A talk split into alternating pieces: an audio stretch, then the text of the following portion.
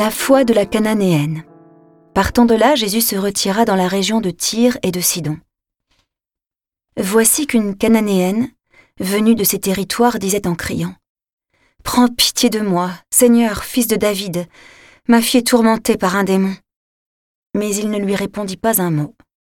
Les disciples s'approchèrent pour lui demander Renvoie-la, car elle nous poursuit de ses cris.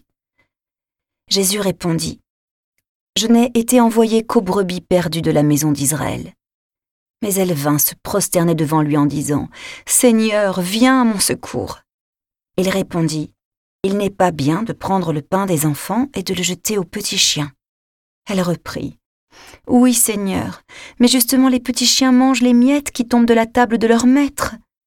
Jésus répondit Femme, grande est ta foi, que tout se passe pour toi comme tu le veux et à l'heure même, sa fille fut guérie.